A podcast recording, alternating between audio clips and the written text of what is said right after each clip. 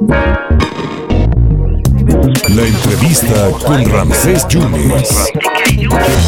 Bueno, ya está hablando del reemplacamiento y también algo muy importante que tienen que realizar los automovilistas es la verificación vehicular. Es, ah, es algo fundamental, sobre todo para que haya una gran calidad del aire. El secretario de Medio Ambiente, Juan Carlos Contreras, está en la línea telefónica. Secretario, ¿cómo te va? Felicidades atrasadas y feliz año, feliz 2023, que haya mucha salud y mucho éxito. ¿Cómo estás? Muy bien, Ramsés. Muy, muchas gracias por las, por, por las felicitaciones.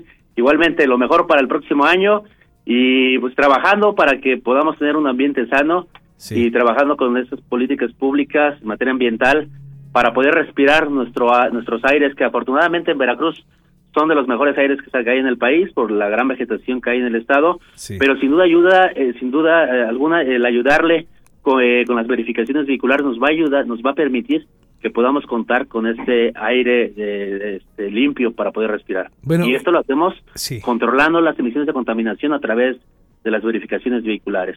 Sí, se está hablando que hay un incremento del 200% de, en la demanda de, de verificación vehicular. De hecho, van En a ampliar los horarios, ¿no? De atención.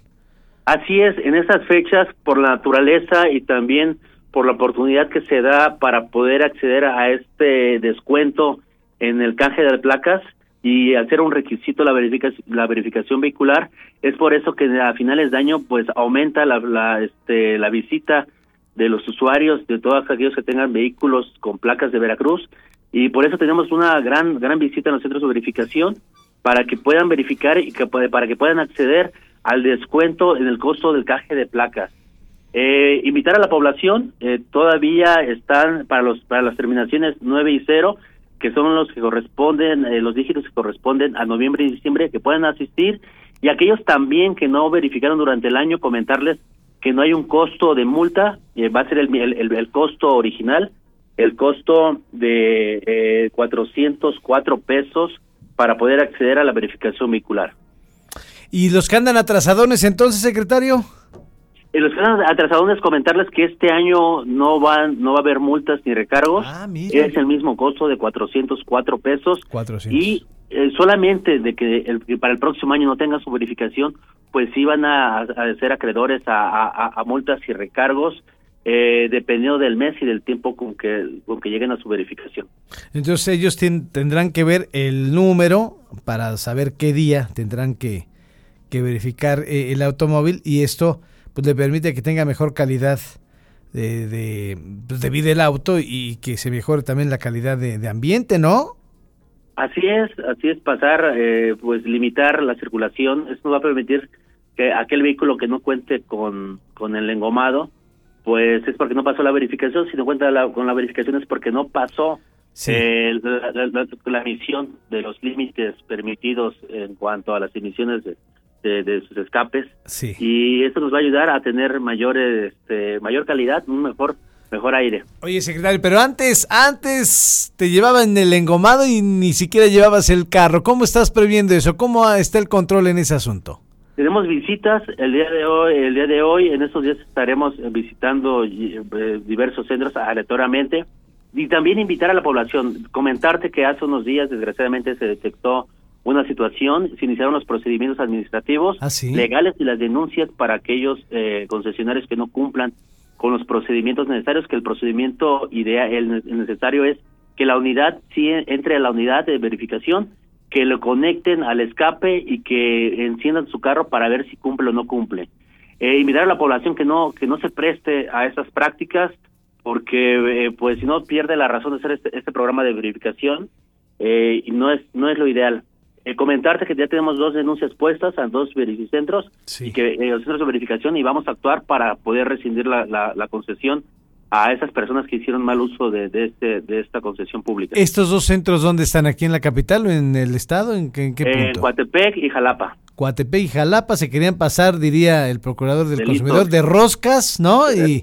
Y quisieron eh, les quisieron dar el, el engomado sin la verificación correcta a la, a la, a la unidad, ¿no?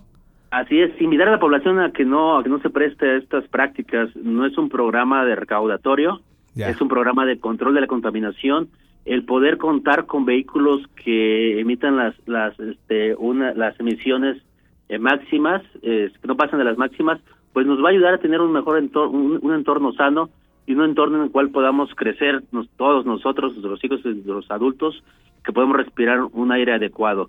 Y porque si no sería solamente la simulación y pues para eso ya no estamos, estamos para poder reordenar desgraciadamente todo lo que en un momento se hizo mal, invitar a la población a que no se preste esas prácticas, invitar también a que nos denuncien si hay denuncias anónimas, asistimos, eh, comentar que el día de ayer detectamos otro en Jalapa y los, las denuncias se están poniendo en estos momentos y esto es para poder eh, mandar el aviso a la población de que es un mensaje de prevención, es un mensaje y una política preventiva para poder tener las mejores la, la mejor calidad del aire.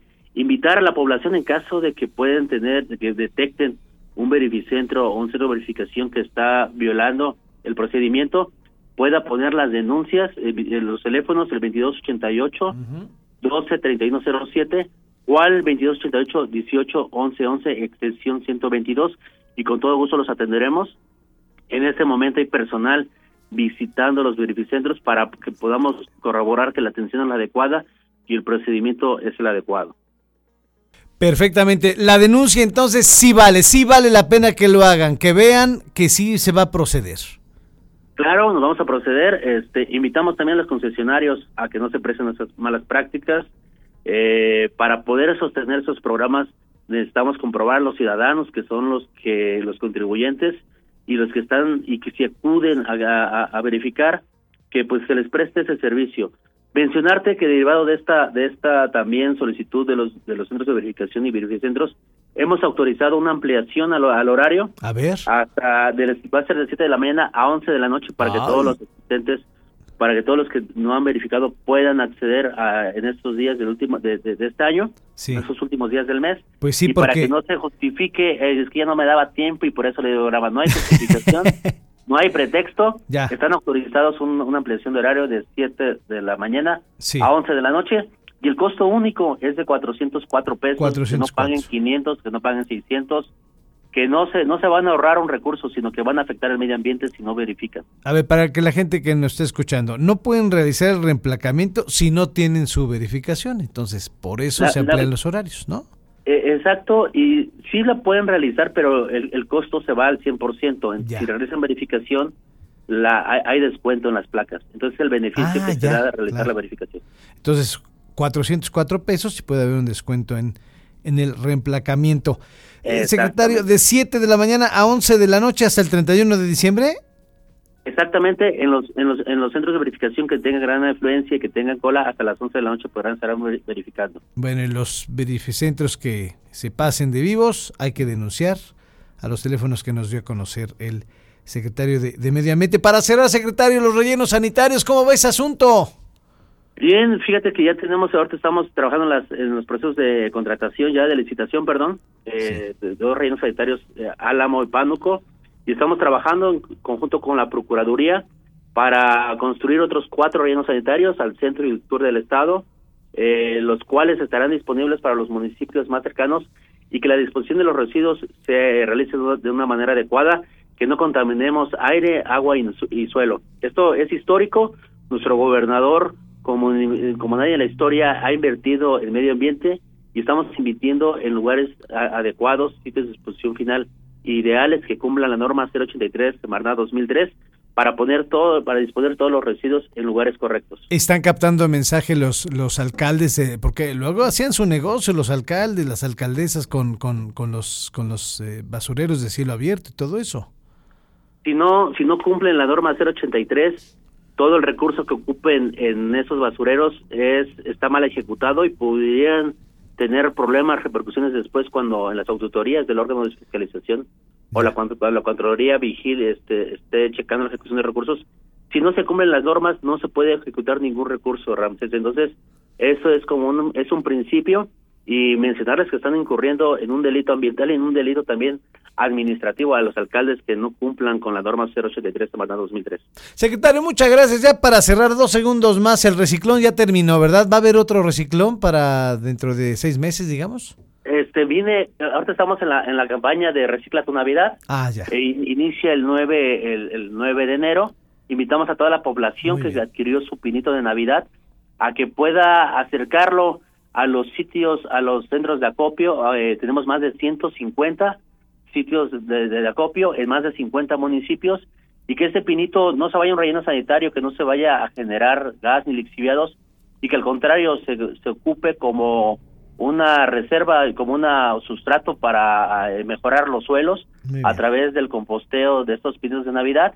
Invitar a la población, inicia el 9 de enero y termina el 11 de febrero en más de 150 centros de acopio distribuidos en todo en todo el estado y en más de 50 municipios. Esa es la campaña que tenemos vigente. El reciclón por ahí de febrero, si nos permites, vamos a invitar a la población y te vamos a invitar para que nos puedan acompañar. El, regularmente en la capital lo hacemos en el Teatro del Estado, pero lo hacemos también en la zona norte, en el centro y en el sur del Estado, para recolectar los residuos de manejo especial. Secretario, feliz año, gracias.